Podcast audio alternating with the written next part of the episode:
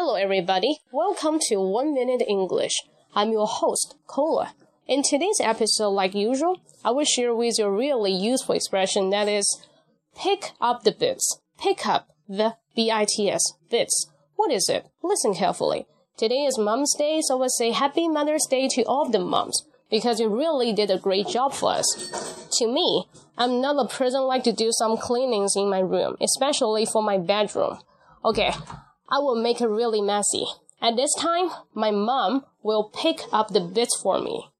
Here, pick up bits means maybe do some cleanings, mopping the floor, making the bed, whatever, etc. 这个时候可以理解为帮我整理房间。I can say pick up the bits, right? On the other hand, suppose now my boyfriend dumped me. 我男朋友把我甩了。So I feel so sad and want to die and crying every day. 整天哭啊，一直有想死的冲动。